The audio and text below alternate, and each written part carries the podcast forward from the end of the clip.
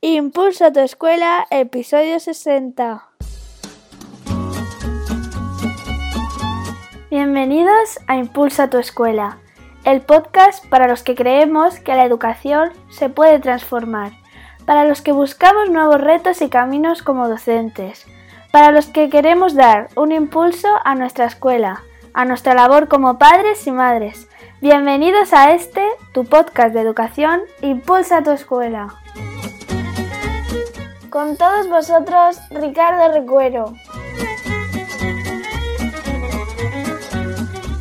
Hola y bienvenidos a un nuevo podcast, a un nuevo episodio de Impulsa tu escuela, tu podcast de educación. Hoy es miércoles y sabes que como todos los miércoles tenemos una entrevista. Además es la última entrevista de este año 2018. Ya volveremos, como os dije, a partir del día 7 de enero del 2019 en el que comenzaremos nuevamente el podcast con nuevas entrevistas, muchas novedades y alguna que otra sorpresa. Pero antes de pasar a la entrevista, permitirme que os recuerde dos cosas. Primero, sabéis que en ricardorecuero.com tenéis a vuestra disposición cursos, recursos, herramientas y estrategias para llevar a cabo el impulso que deseáis darle a vuestro aula, la transformación que queréis darle a vuestra labor educativa. Y por el otro lado, me gustaría daros las gracias porque estamos ya en las más de 10.000 descargas. Hemos superado esa cifra en tan solo cuatro meses. Gracias por estar ahí, porque de verdad, sin vosotros este podcast no sería posible. Por lo tanto, seguiremos llevándolo adelante con esta misma ilusión y con este mismo cariño que le estamos poniendo cada día. Pero bueno, vamos con la entrevista que tenemos hoy, que hoy además entrevistamos a un querido amigo mío que es Pepe Riquelme. Fijaros, Pepe Riquelme es una persona polifacética, ha trabajado casi de todo y hasta es bailarín o profesor de baile. Además, es coach, coach educativo y se ha especializado en aplicar trabajos y desarrollo del coaching educativo para docentes y para centros educativos. La verdad es que merece la pena escuchar esta polifacética vida de Pepe Riquelme y cómo ha llegado al mundo del coaching educativo y cómo el coaching educativo puede transformar la escuela. Así que sin más, damos paso a la entrevista con Pepe Riquelme.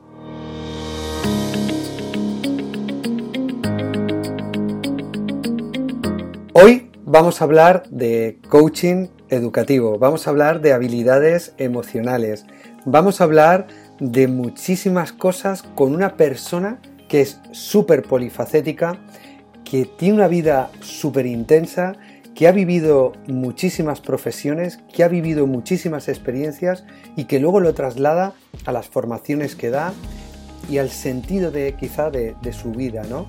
Hoy tenemos con nosotros un gran amigo y compañero que se llama Pepe Riquelme. Bienvenido, Pepe. Buenas tardes, Ricardo. Muchas gracias por, por tu invitación, lo primero. Y nada, encantado de estar ahí contigo. Pepe, para quien no te conozca, ¿quién es Pepe Riquelme y a qué se dedica? Mm, esta pregunta, esta pregunta la lanzamos mucho en los cursos. Eh, ¿Quién soy? Eh, cuando definimos quiénes somos, me gusta decir que soy una persona eh, apasionada, soy una persona que le encanta la música, le encanta disfrutar, reír, estar con gente, hablar con gente. ¿Y a qué me dedico? Me dedico a la formación. actualmente estoy también colaborando con una empresa en otros temas pero la formación y el desarrollo personal es lo que, lo que más me gusta y lo que donde estoy enfocando la mayoría de, mis esfuerzos. Pepe, eh, como una persona como tú que tiene ese bagaje de la vida, llega al mundo de la formación, al mundo de la formación educativa, al mundo de la formación de la empresa, porque cuando he leído todo tu bagaje vital, me has dejado alucinado. Cuéntanos tu historia, Pepe, porque merece ser contada. Mi historia es, extraña, cuanto, cuanto, menos extraña. Pero bueno, ha sido una historia, supongo que bastante parecida al resto del mundo. Simplemente he, sido siempre una persona con los ojos abiertos, me ha gustado estar observando, viendo oportunidades y cuando me han dejado entrar, he entrado. Y o en otras ocasiones me la han ofrecido, con mucho miedo acepté y ahí eso me, me permitió descubrir cosas que ahora hoy en día me apasionan.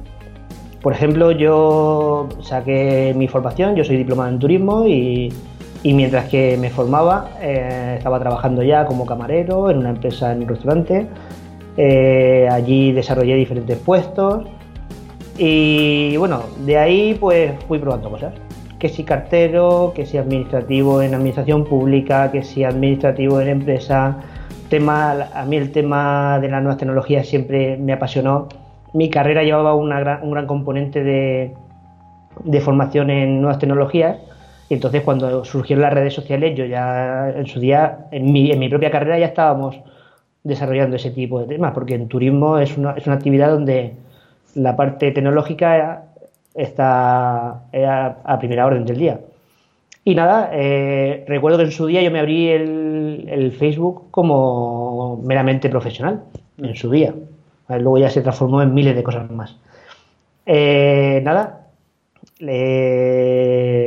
haciendo todo este tipo de cosas, me recuerdo que colaborando con gente de forma altruista, eh, me fueron surgiendo oportunidades de trabajo, fui aceptando, algunas más complejas, otras más sencillas, pero eh, hubo un día que en uno de los trabajos donde, donde estaba desarrollando, en un pueblecito de Alicante, estaba trabajando como administrativo en, en ese ayuntamiento me ofrecieron, oye, ¿quieres dar un curso de nuevas tecnologías tal? Yo, tú controlas y, creo que puede ser bueno. Y hombre, yo soy muy tímido, bueno, eso lo pensaba, no soy, soy muy tímido, me va a costar mucho. No, no, no te preocupes, porque va con una aplicación online y bueno, vamos a probar. Buena, maldita la hora. que, que probé esa droga. Y desde entonces, pues nada, se fueron, fueron surgiendo oportunidades de dar formación eh, con cosas que yo controlaba a otro nivel. Y, la mayoría de lo que yo controlaba no era como mi formación, eran temas que yo había desarrollado de forma porque me, me interesaban de alguna manera. Eh, leía, me informaba, hacía cursitos, iba a conferencias y entonces pues me iba formando y al final tenía un bagaje lo suficiente como para poder transmitir toda esa información. Y así empezó todo, así empezó mi carrera dentro de la formación. Luego, posteriormente, ya me formé en coaching, un poco queriendo desarrollar esta parte un poco mejor, profesionalizarla.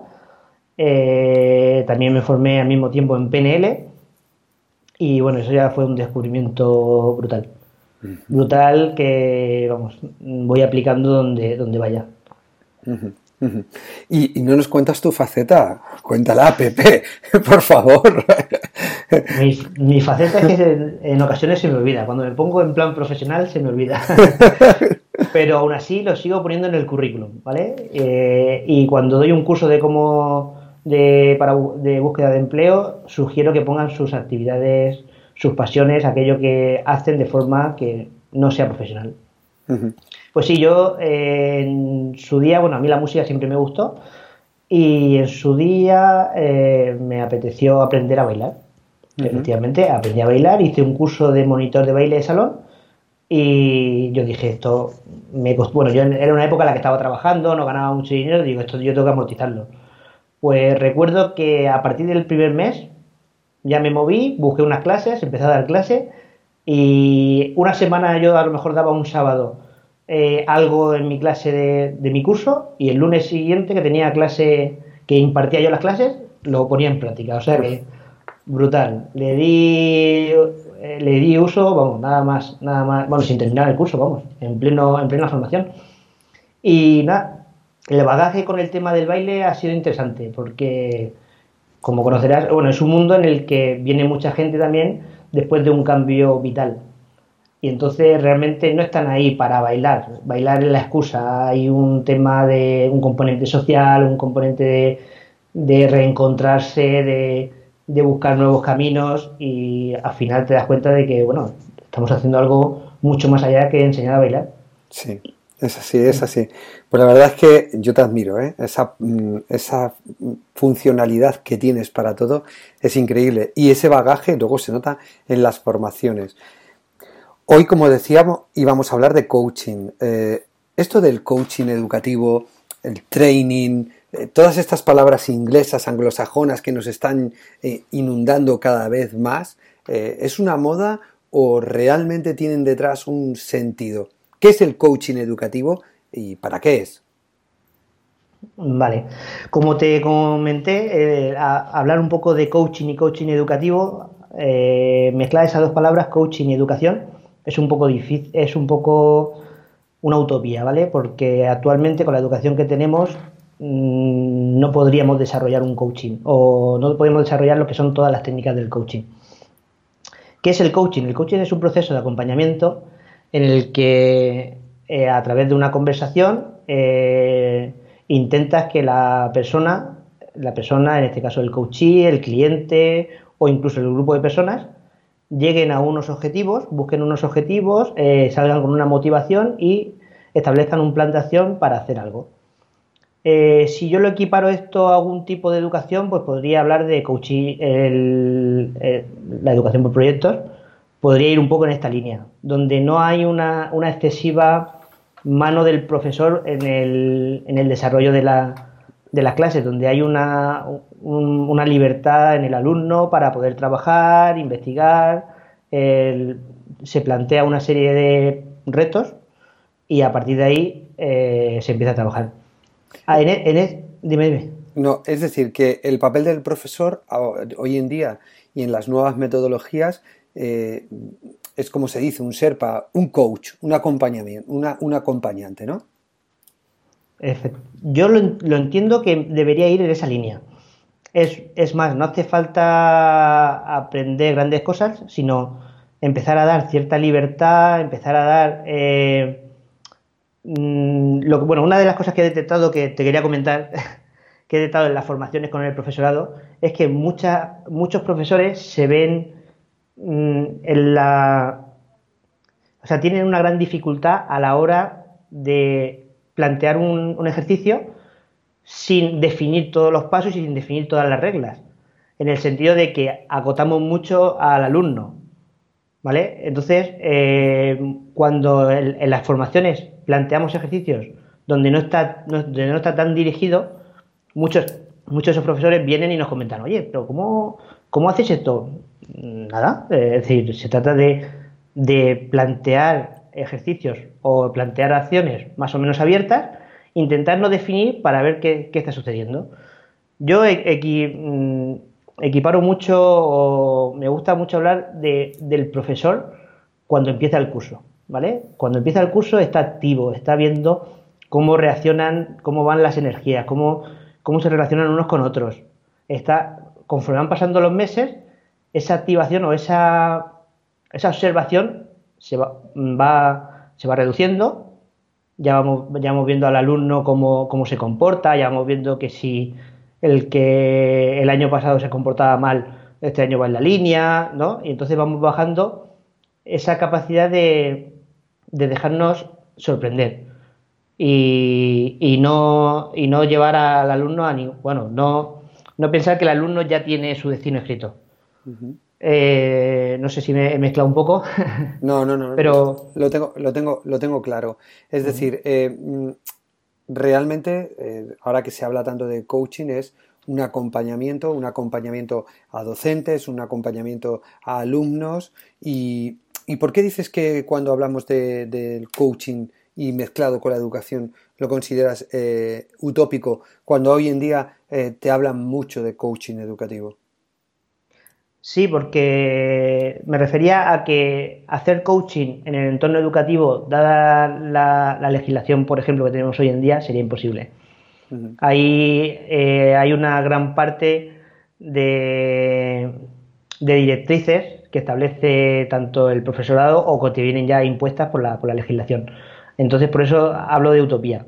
Sin embargo, en, en otros entornos sí que lo veo más equiparable en el entorno, por decía, del, trabajo por proyectos, eh, se, se, podría equiparar un poco más. Ahí sí podríamos hablar un poco más de, coaching educativo, según mi visión.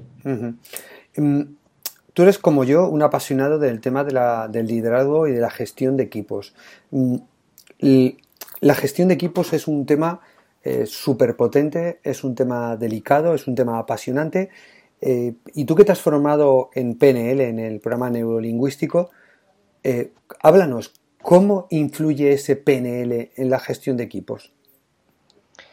PNL, PNL eh, influye en cualquier tipo de, comunicación que podamos establecer, sea con una persona o sea con, sea con varias. Más que influye, digamos que gracias a la PNL podemos definir muchos patrones y podemos establecer una comunicación más efectiva. En la gestión de equipos, eh, la comunicación es mm, la base. Para mí es la base una, una buena comunicación Sí, cuando definimos la asertividad, siempre, siempre hablo de que la asertividad tiene, siempre tiene un límite. Cuando yo establezco mi punto de vista y el, punto de vista del, frente es el contrario, tiene que haber fricciones sí o sí, de alguna manera. Entonces, eh, la posibilidad de negociación es lo que, lo que nos permite al final generar, llegar a un, a un consenso dentro de, dentro de una comunicación. Si cuando hay una parte que no quiere o que no está dispuesta a esa gestión, a esa, a esa negociación, nos toca, nos toca, vamos, cancelar, nos toca cerrar la, la, conversación. Muy bien. Eh, si la, la PNL es una herramienta de gran utilidad para cualquier tipo de, de relación personal, ya que te permite definir lo que las personas eh, realmente queremos decir con lo, que, con lo que estamos expresando verbalmente, te permite generar patrones y por lo tanto eh, llegar a un entendimiento más profundo de lo que, de lo que al final se está diciendo. para mí en el, liderazgo o para mí en el, en el coaching de equipos, PNL es una de las herramientas más necesarias el saber qué, el qué decir, cómo decirlo, es, es fundamental. Ahora, si quieres, en, mi parte, en mi parte práctica, porque yo cuando estudié PNL me di cuenta de que yo utilizaba mucho, por ejemplo, en mis clases de baile. En mis clases de baile yo tenía, yo generaba auténticos grupos. Mi intención siempre era que el grupo fuera lo más cohesionado posible. Entonces, es una de las cosas que transmito al profesorado cuando el grupo está cohesionado, se puede trabajar mucho mejor. Eh, las relaciones son mejores. podemos llegar a, conseguir cosas que de otra manera pues nos costaría mucho más. ¿Por dónde, ¿Por dónde pasa la cohesión de los equipos docentes? ¿Por dónde pasa? La cohesión, es decir, eh, lo que acabas de decir, eh, yo lo, firmo en cualquier lado, ¿no? Es decir, la cohesión, cuando tú consigues conectar crear una red en ese equipo, eh, se consiguen cosas magníficas. ¿Por dónde pasa esa conexión? ¿Por dónde podemos conseguir esa conexión, Pepe? Esa conexión, bueno, conforme tú estás diciendo, es importante generar esas pequeñas conexiones entre ellos y con el líder. Es importante generarlas con, con acciones que en principio no generen fricción. ¿Cómo lo hago yo, por ejemplo, en una clase de baile? Pues haciendo cosas sencillas y divertidas al principio para que el grupo, tanto el que baila mejor como el que baila peor, cohesione. Con el profesorado muchas veces lo comento, porque, porque deberían, eh, deberían tener esto siempre en mente.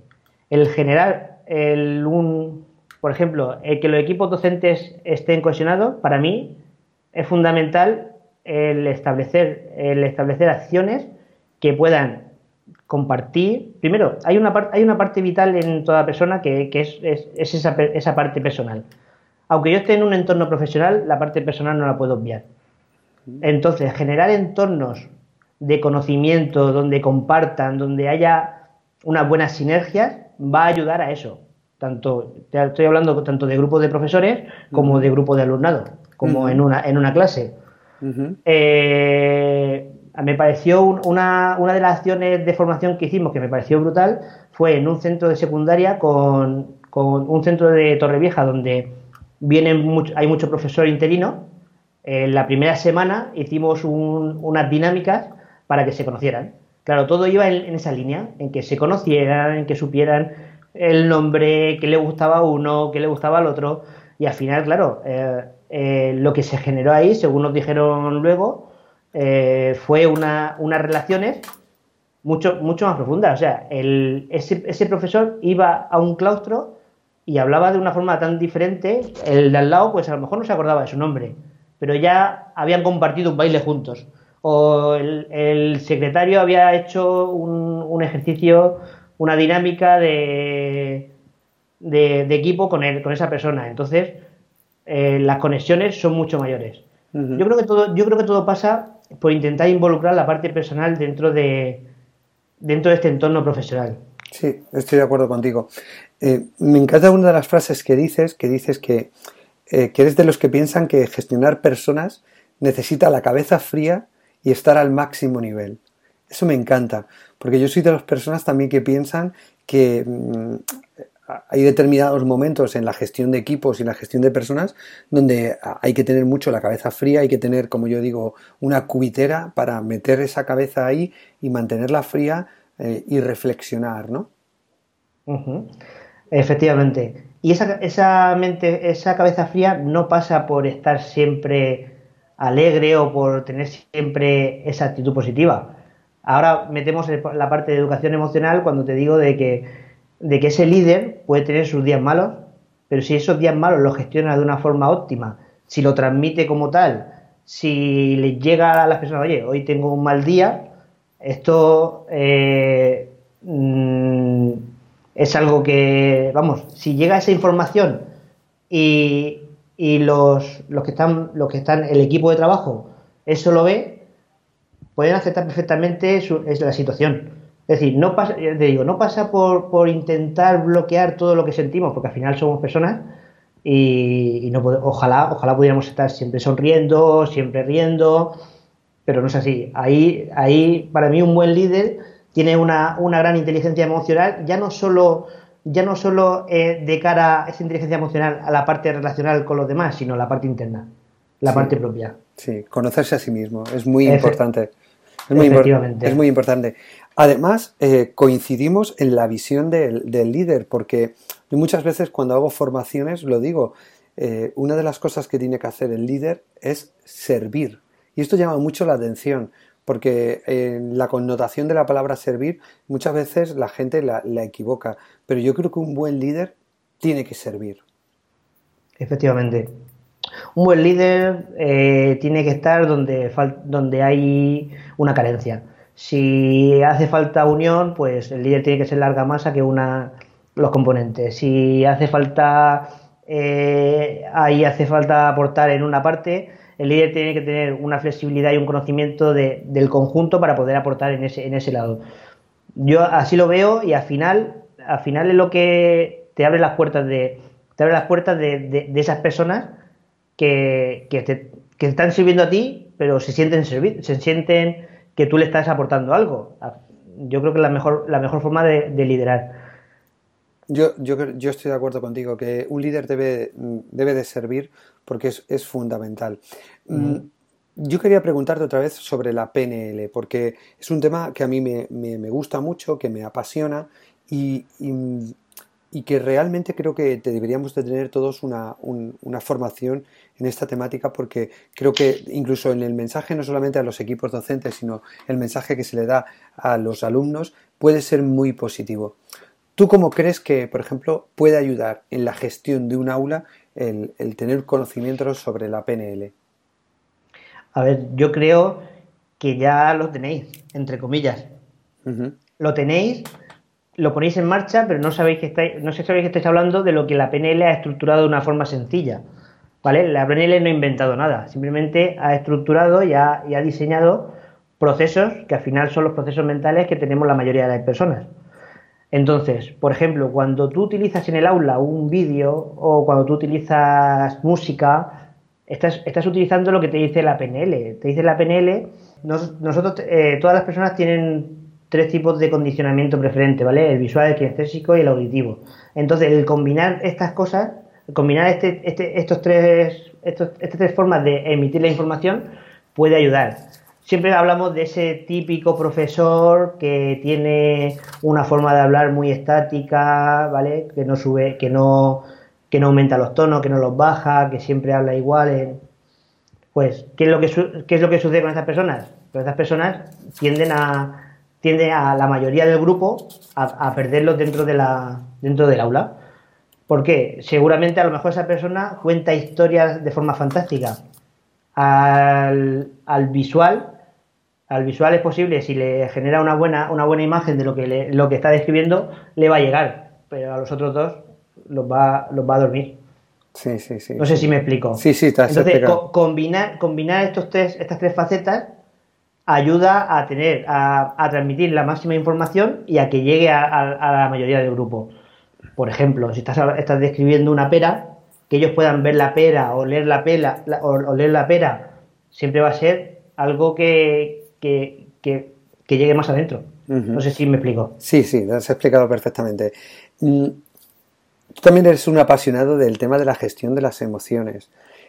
Ahora mismo eh, las emociones eh, eh, son quizá el gran reto de la escuela y gestionarlas es, fundamental porque al final los maestros gestionamos nuestras propias emociones y gestionamos las emociones de nuestros alumnos. Pero además los que estamos en equipos directivos gestionamos también las emociones de los profesores. Es decir, esto es una suma, ¿no? Y de los padres. Correcto. ¿Qué, aspectos consideras tú que son importantes en esa gestión de emociones? Y hablamos de en un colegio, en un ámbito educativo. En un ámbito educativo. Fundamentalmente, eh, lo has comentado tú antes, todo esto pasa por, conocernos. Es, un, es, un, paso, vamos, que no se puede obviar. ese autoconocimiento te va a permitir una, una mejor actuación en diferentes ante diferentes situaciones. Eh, lo que está claro es que mm, los niños aprenden de lo que ven también. Entonces, nosotros tener una buena gestión de eso, ya estamos, ya estamos dando una gran información a nivel de gestión emocional. ¿Vale? Eh, por otro lado, lo que te comentaba, eh, lo que me preocupa muchas veces es que buscamos esa, esa formación en gestión emocional en libros, cursos y realmente el campo de pruebas lo tenemos. Porque el de pruebas es tu cuerpo, el mío, el mío y cada uno tiene el suyo. Y encima lo tenemos más aún porque esa gestión emocional la podemos extrapolar a nuestro entorno. Practica, define, céntrate en pensar cómo, o sea, ponle importancia a cómo te sientes, a cómo se siente el otro. Eh, todo eso todo eso ya te, da, te empieza a dar un bagaje que es importante. Y yo muchas veces, muchas veces cuando me preguntan profesores por estos temas, se lo digo, eh, le digo, plantear, plantear temas donde las emociones, primero, primero que los niños las puedan conocer, por ejemplo. Si no saben cómo actuar ante la tristeza, pues a lo mejor muchas veces los niños actúan igual ante la tristeza que ante la ira. Pero, pero tú fíjate qué curioso. Eh, la escuela se preocupa de las matemáticas, de la lengua y del currículum y de unos contenidos que son pesadísimos. Pero sin embargo, algo que es tan fundamental y que está ahora mismo hablándose en todos los lados, eh, no hay ni un apartado de la escuela en que hablemos. Vamos a conocernos a nosotros mismos. Vamos a gestionar las emociones. ¿Cómo gestiono la tristeza? ¿Cómo gestiono la alegría? Si tenemos este problema y no somos capaces de gestionarlo, eh, ¿Cómo gestionamos los profesores las emociones de 700 niños que hay en mi colegio? ¿Cómo las gestionas? entiendo que pasa por ahí, Ricardo. Entiendo, a ver, yo por lo que he visto en tu colegio, fue la verdad fue una, una, grata experiencia pasar por allí.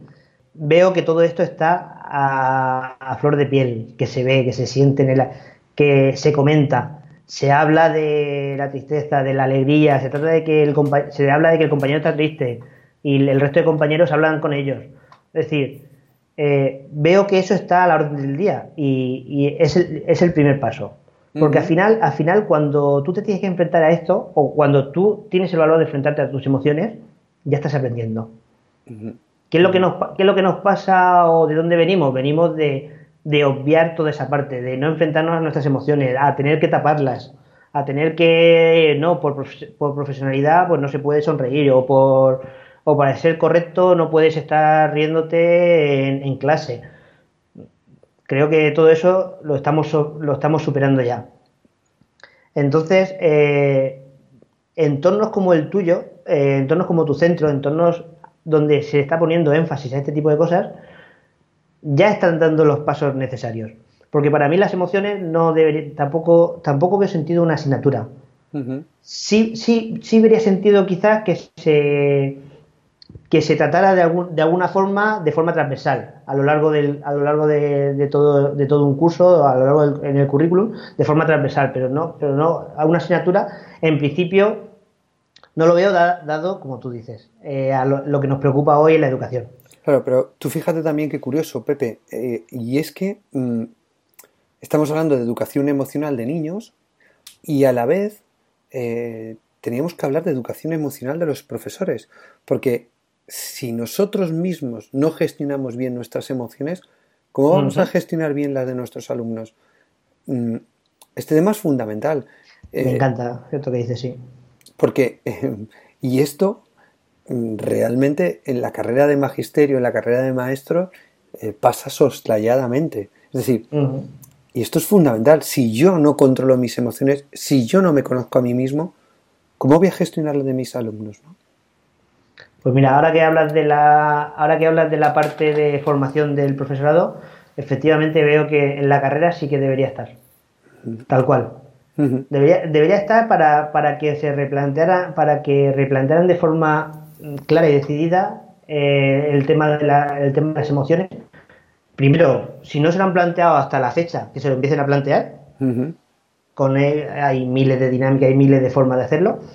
Y a partir de ahí, que cuando lleguen a un aula, le presten atención a este tema. Este tema no lo obvien. Es decir, no lo.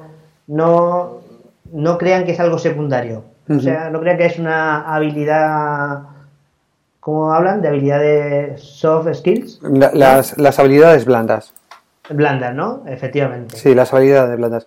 Eh, mm, ¿Qué ocurre? Lo que ocurre es que, por ejemplo, yo en el colegio disfruto mucho, porque es verdad que disfruto día a día, pero también es verdad que llega un momento en el que conoces muy bien a los niños, sabes quién está triste, quién está alegre, quién necesita un abrazo, quién necesita unas palabras de cariño y de ánimo. Entonces, es fundamental que el docente tenga esa formación. Es que es fundamental, Pepe. Entonces, trabajos como el que vosotros hacéis, como el que tú haces, cuando haces esas formaciones, son fundamentales. Sí, sí, sí. Sí, lo, lo veo así. Es más, lo veo en las caras del profesorado. primero, se, primero se sorprenden. Algunos se asustan. Otros no, otros no vuelven.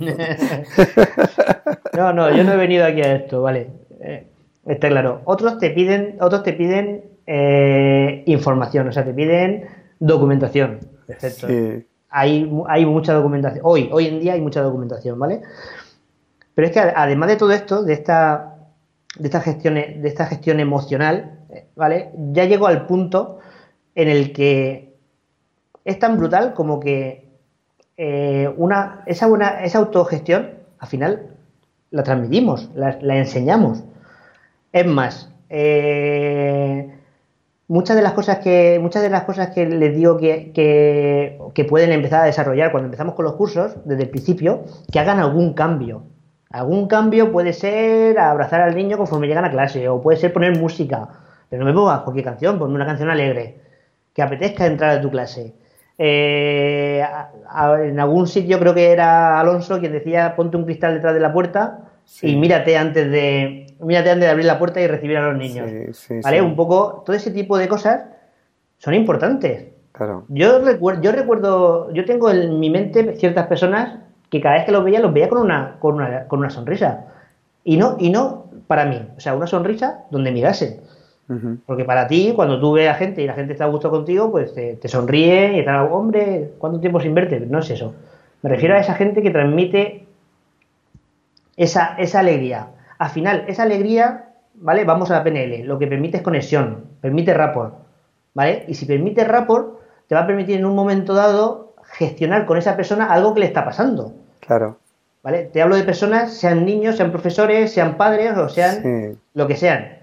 Entonces, si tienes esa conexión, vas a poder llegar a ese punto en el que cuando le suceda algo, lo comparta de tal manera contigo que, que aunque no le guíes de ninguna manera, solo escuchándole, le, le ayudes. A mí hay mucha gente que me dice, una de, una de las cualidades que yo tengo por la que me siento bien haciendo coaching a, personas es que me gusta escuchar. Mm, me gusta y se me da bien. vocación, ¿no? Hablamos de me, gusta, se me da bien y, me importa, porque cuando alguien me habla con pasión de algo, puede ser lo más tonto del mundo, pero si me habla con pasión de, recuerdo a lo mejor un, un amigo que conocí que tenía un trabajo muy sencillito, pero el tío lo hacía con una pasión y te lo describía como, ¿no? Si pones la escoba así o pones la escoba... A ver, para, ¿cómo puede ser que transmitas lo que me estás transmitiendo que otro diría, otro, otro a lo mejor ni, te cuenta que trabaja de barrendero y tú me lo dices con una pasión, pues eso, es decir, retomando un poco, generando esa conexión, podemos llegar a ese punto. Sí, sí. ¿Vale? Eh, sin, estar ahí, imposible. Claro.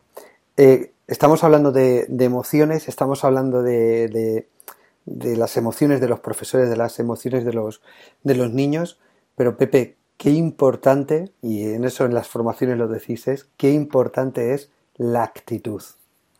La actitud. Súper importante. Es decir, eh, un maestro con su actitud puede cambiar una clase entera. Efectivamente. La actitud es, es algo que es, para mí, yo lo tengo muy claro, pero es muy difícil de definir y transmitir. Es más, cuando hablo de actitud y cuando intento transmitir a alguien lo que, lo que para mí es actitud, me dice, no, tú lo que estás enmascarando tristeza. Y perdona. Yo estoy, yo estoy cambiando, intentando cambiar mi, mi momento malo que no me apetece no me apetece, o que no me, ahora mismo no tiene una utilidad para mí ninguna, estar mal, lo estoy cambiando por algo bueno. Y sobre todo estoy intentando transmitir algo bueno. Para mí actitud es el esa, esa para mí la actitud pasa por una serie de valores que, yo los considero fundamentales en todas las personas. Eh, humildad, flexibilidad y mejora continua. Para mí, para mí actitud es saber que pase lo que pase puedes aprender algo. Y si puedes aprender algo, puedes enriquecerte y puedes ser mejor persona mañana, pase lo que pase hoy. Entonces, eh, partiendo de esta base, es muy difícil, es muy difícil, es decir, sí vas a tener bajones, pero los bajones al final van a tener una finalidad, vamos a ser resilientes, vamos a, vamos a aprender a sacar lo mejor de cada situación. Y yo recuerdo, yo recuerdo que fui, yo recuerdo que esta mentalidad la tengo desde, muy pequeño. Yo vengo de una familia grande con muchos hermanos y yo era un hermano de los pequeños donde el de arriba podía hacer todo y, y la de abajo y yo no podíamos hacer nada. Entonces, claro, o tenía actitud o me pasaba la vida amargado. Vale, pues ah, me, ayudó mucho, por ejemplo, esa situación. Estamos, estamos Pepe, um, obsesionados con el tema de la felicidad.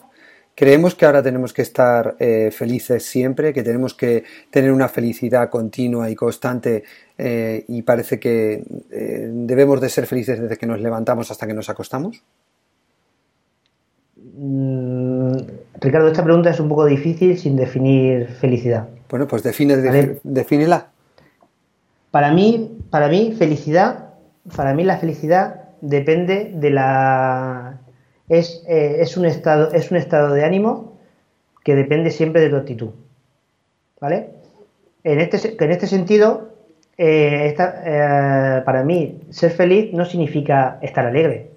En ocasiones, bueno, hace poco, por ejemplo, he tenido una pérdida muy importante familiar de una persona que a mí me aportó muchísimo a nivel personal, profesional y familiar, por supuesto. Y era, era un líder nato. Y, y claro, pues tenía que estar triste. Pero realmente eh, sentía cierta felicidad en valorar los momentos que había compartido con esa persona, el haber podido viajar con esa persona, el haber podido estar con él, el haber podido compartir tiempo en el hospital con esa persona. Entonces, sí, sí, a mí la tristeza no me la nadie, pero estar triste significa no ser feliz, pues depende de la definición de cada uno. Como te decía, estar tan vinculado a la, a, la, a la actitud que sabiendo que toda esta situación me va a aportar algo, al final la felicidad depende de eso. ¿Pero tú crees que está, está ahora demasiado sobrevalorada la felicidad? Sí. Siento, siento que sí. Siento que se habla mucho de felicidad y que se vende una felicidad que, que no es la felicidad que se debería vender. A ver, siendo un poco más claro, eh, se vende esa felicidad de estar siempre alegre, de, de hacer lo que tú quieras, tú puedes con todo. Eh, la felicidad pasa por una, por una serie de... para mí la felicidad es, es, un, es, digamos, es una actitud ante la vida, es esa forma con la que tú quieres vivir. Y no pasa por tener un coche mejor o tener un coche peor, o no pasa por tener trabajo o no tener trabajo. Eh, te puedo hablar de casos, mm, he tenido muchos amigos en los que, hablando con ellos, sentía auténtica tristeza, ¿vale? Voy a ponerte auténtica ausencia de felicidad por no tener trabajo. Pero sinceramente para mí no era el no tener trabajo lo que les hacía infelices, era su actitud.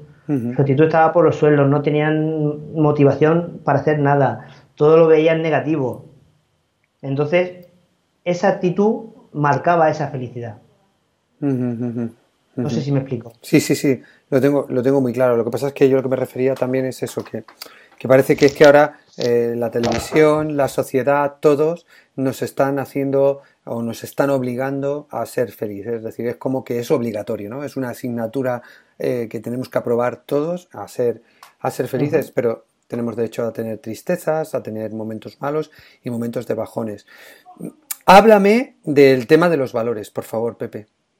Mm, vale, pues valores. Eh, considero, considero que esta parte, eh, esta parte era importante que la comentáramos porque yo cuando, aparte de que me formé en coaching, me especialicé en coaching por valores y descubrí el potencial que tiene para, para todas las personas el definir, el tener claros esos valores, no definirlo, no hace falta definirlos por escrito, ¿vale? El tenerlos claros a nivel mental y el ser congruente con esos valores. En el sentido de que he trabajado con personas que hablaban de que la sinceridad era, era para ellos importante, pero no estaban siendo sinceros. O con su entorno o con ellos mismos. Por ejemplo. O que la amistad era importante y no estaban haciendo lo que tenían que hacer para rendir culto a esa, amistad. Es decir, no veía nunca a los amigos, no salía a tomar café con los amigos. Cuando utilizo eh, eh, los valores en los cursos de educación emocional suelen ser de, de las sesiones que más, más atractivas para el profesorado porque descubren una forma mm, clara de, definir qué son valores. Es decir, los valores realmente son, son compartimentos estancos, son mm, e, espacios vacíos que nosotros, nosotros llenamos con, nuestros, con nuestras experiencias. ¿Vale? Entonces, lo que para mí es amistad, para ti puede ser algo completamente diferente. Claro. Por ejemplo, para ti amistad podría ser tomar café cada dos días con un amigo. No lo sé. Es decir, o ir o jugar al pádel. O muchas veces pongo el ejemplo de, la fidelidad. En los cursos pongo porque es muy, muy recurrente, ¿no? No, no, yo, yo soy fiel, yo soy fiel, ¿vale? Y entonces una pareja que los dos se definen como fieles, pues bueno, nos definimos como fieles, tenemos los mismos valores, pues podemos tirar para adelante, ¿no? Y luego resulta que está el chico en una discoteca y viene una amiga y le da un pico. Y entonces le dice la otra, oye, ¿tú no eras fiel? Y dice, sí, pero si es una amiga, si no... Claro, no han definido los pormenores de lo que uno entiende por felicidad y otro entiende por felicidad.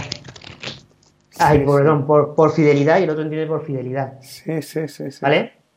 Entonces, al no establecer esas partes, esa parte de las reglas del juego, tenemos muchos problemas. Claro. A la hora, a la hora de convivir. Yo te digo, para mí los valores es algo que al final, mm, los valores son, hay una forma de definir los valores, hay una categoría que se llaman instrumentales, y al final esos valores instrumentales los ves, los ves en la persona, mm, no te los explican. Por ejemplo, yo siempre digo en los profesores de, cuando estoy con un curso de profesores, digo, a que sabéis el que es profesor de educación física. ¿Vale? O sea, es que lo va marcando. Es decir, lo va marcando por muchas veces por actitud, por la ropa, por, ¿vale? El cómo el, siempre o va, con, o va a lo mejor va con chándal o va con vaqueros y zapatillas, ¿no? Siempre va con zapatillas. Entonces, no se define un poco eso. Esos valores se transmiten. Es más, nos ayudan a conectar. Para mí es el elemento de conexión más brutal que existe. Sí. Tienes, tienes, Y no, hace falta, y no hace falta nombrarlos, no hace falta decir yo soy o yo, o yo tengo o yo alabo esto, no hace falta decirlo. Lo que transmites con lo que haces. Porque al final lo que haces se, se ve esos valores. Sí, sí, tienes toda la razón del mundo. Mm, ¿Qué piensas del mundo formativo, del mundo de la formación? ¿Qué opinión te, qué, opinión te produce? Tú que eres un coach, que eres un formador, ¿qué, qué, impresión te da ese mundo? Eh, ¿Hablamos de formación reglada o no reglada? Eh, cualquier, cualquier tipo de formación, pero sobre todo me refiero más a la formación de equipos docentes, de equipos humanos, eh, porque esa es, un mundo por descubrir.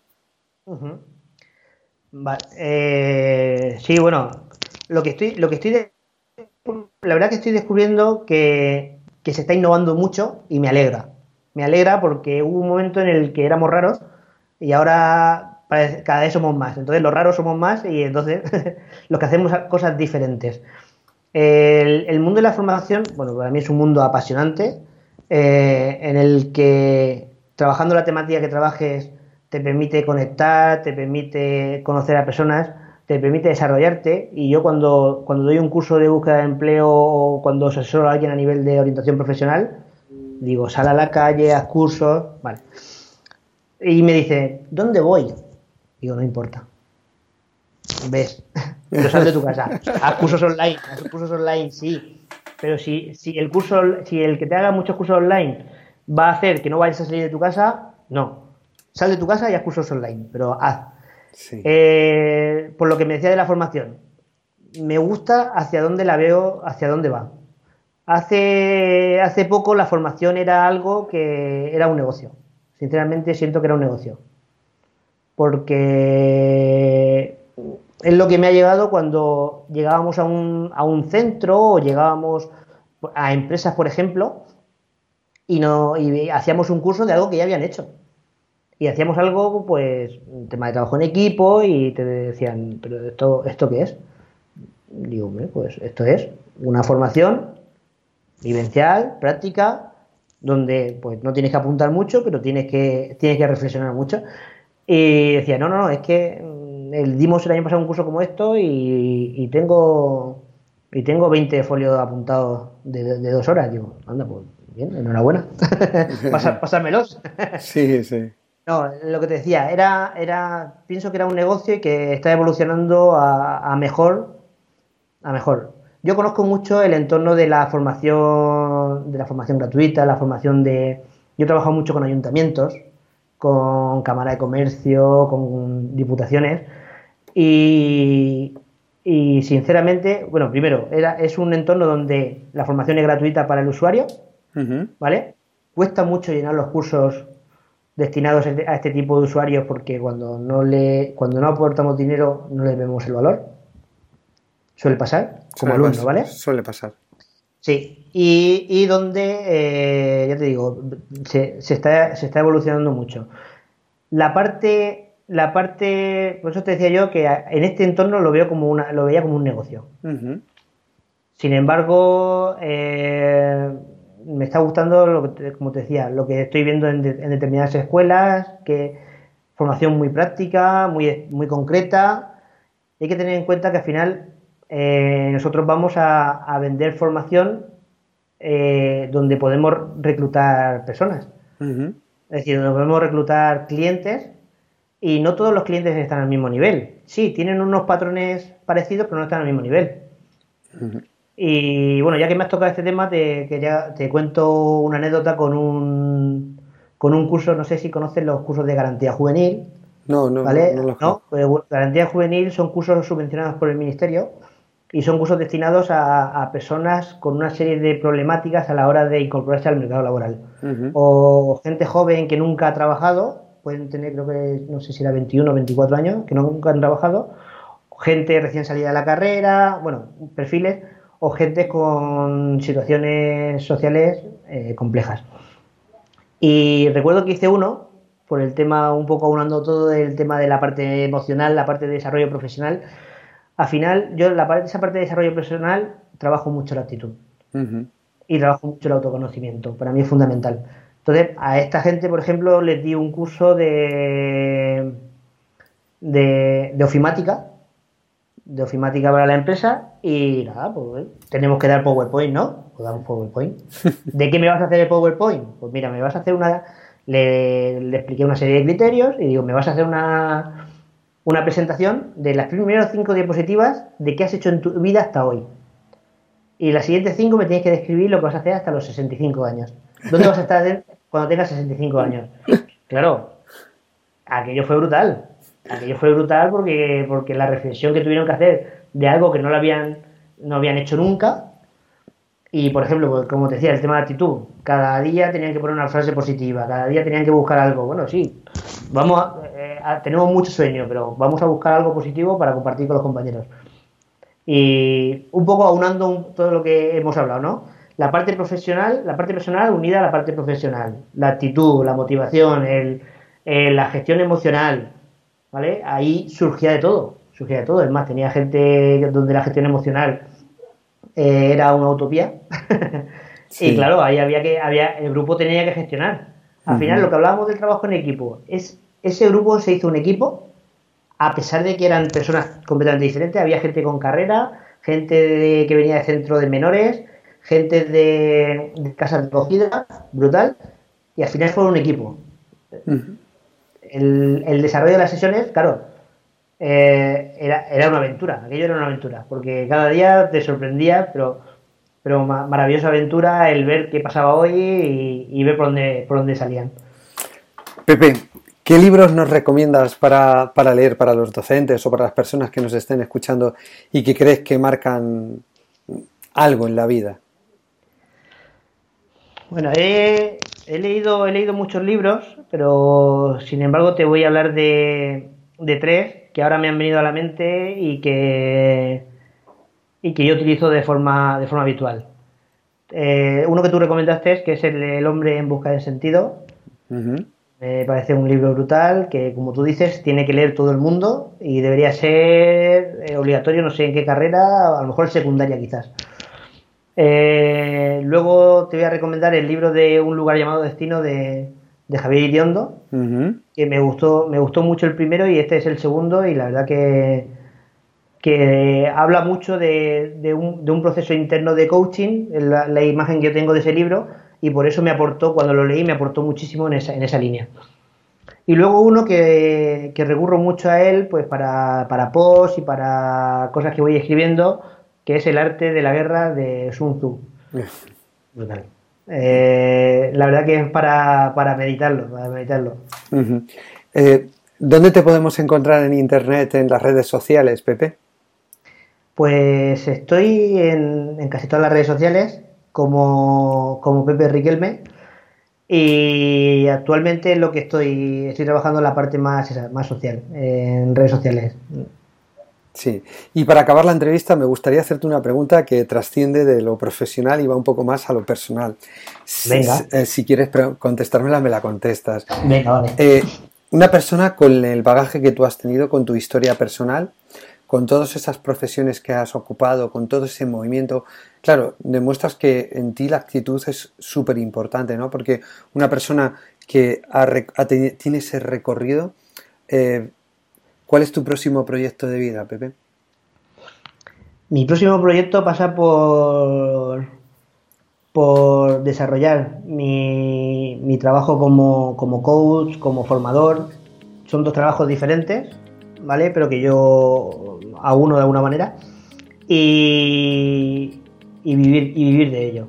Porque te da la posibilidad de viajar, te da la posibilidad de conocer gente nueva, te da la posibilidad de ayudar a personas. Y bueno, no hace falta que te describa mis valores, ¿no? Te Sí. estoy diciendo un poco todo, Sí, todo lo que todo lo que siento y todo lo que lo que me gusta sí. y sin decirte que por ejemplo no abandono el dar clase de baile aunque no sea una de las actividades más eh, más lucrativas posible pero el entorno siempre me Sí. siempre me es favorable por ejemplo siempre me aporta algo siempre me dice algo y nada, esa es mi línea. Seguir en- en- como formador y como, como coach hasta que pueda vivir de ello y, y ayudar a mucha gente a, a mejorar en su vida. Estoy seguro que, que, eso va a llegar porque, porque te lo mereces y porque el trabajo que haces y las formaciones que haces merecen la pena, merece la pena verlas y hacerlas. Y además, eh, una persona como tú con ese bagaje, eh, con esa actitud de, de vida, esto, está muy claro que, que, tiene energía para comerse el mundo. ¿eh? Muchas gracias. No lo sé, yo espero, espero no comerme el mundo no, pero, pero sí, pero sí disfrutarlo. Bueno, Pepe, con todos. Gracias por haber estado en Impulsa tu escuela, gracias por habernos dado este ratito de conversación y haber disfrutado de, de ti, de, de, todos tus valores y de tu experiencia personal. Y nos vemos muy pronto, Pepe. Muy bien, muchas gracias Ricardo por invitarme y es un placer. En todo lo que pueda colaborar ya sabes que aquí me tienes. Muchas gracias, Pepe. Un abrazo. Un abrazo enorme. Chao. Hasta aquí la entrevista a Pepe Riquelme. Espero que os haya gustado y que os haya aportado una nueva visión de cómo una persona polifacética puede transformar continuamente su vida. Nos vemos el próximo viernes. Es el último capítulo de este podcast del año 2018. Nos despediremos hasta después de Navidad y va a ser un programa muy especial. Sabéis que los viernes tenemos píldoras educativas, pero este viernes nuestro programa se llamará Los agradecimientos al 2018 y los propósitos para el 2019. Nos vemos el viernes. Hasta entonces, feliz semana. ¡Chao!